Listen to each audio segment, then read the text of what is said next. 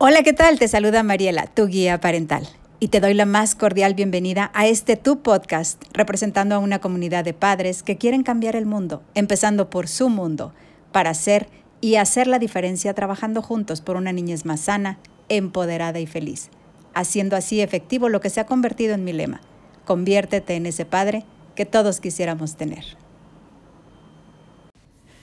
¿A poco no es un placer ir al baño? Sí, escuchaste bien. Ir al baño es un placer. El proceso de descarga, tanto emocional como fisiológico, está diseñado para sentir placer en nuestro cuerpo. Y cuando no pasa así, sientes dolor o represión o algo está sucediendo.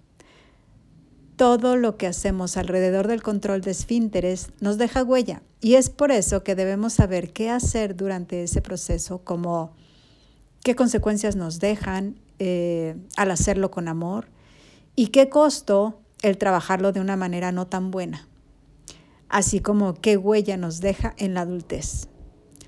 El mejor momento para que tu hijo deje el pañal no es cuando el pediatra lo indica, ni el maestro, ni tu mamá. Sé que es muy común que al cumplir los dos años como padres ya esperamos que los hijos dejen de usar el pañal. La llegada de esta edad no es un indicador de que tu hijo está listo para esto o para tal o cual cosa. No. Esperar el ritmo y el tiempo de tu hijo es la mejor decisión que pudieras tomar.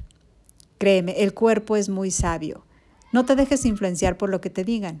Eso no quiere decir que no escuches a quien suele opinar, aunque no se lo pidas, ¿verdad? Pero bueno, el que escuches a esa persona o a esas personas no quiere decir que harás caso.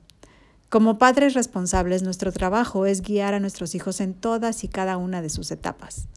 La recomendación es esperar pacientemente a que suceda o llegue el momento de que tu hijo eh, deje el pañal, tomando en cuenta que los procesos de maduración de cada niño son diferentes.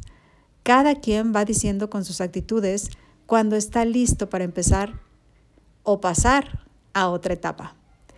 Como te comentaba en episodios anteriores, pareciera que los adultos tenemos prisa.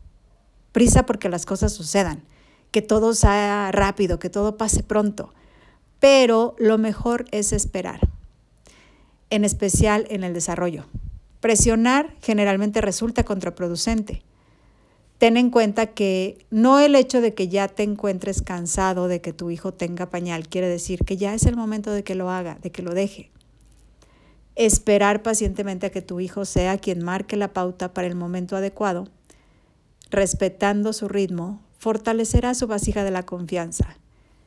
Esto repercute de una manera positiva en su vida y se siente mucho más pleno y feliz. La maduración del sistema nervioso de tu hijo es determinante para el momento de dejar el pañal. Hay cosas que tu hijo te va a ir dando la pauta para saber que está listo. Eh, para empezar, tu hijo debe saber decir las palabras que se usan relacionadas al baño, por ejemplo, pipí, popó.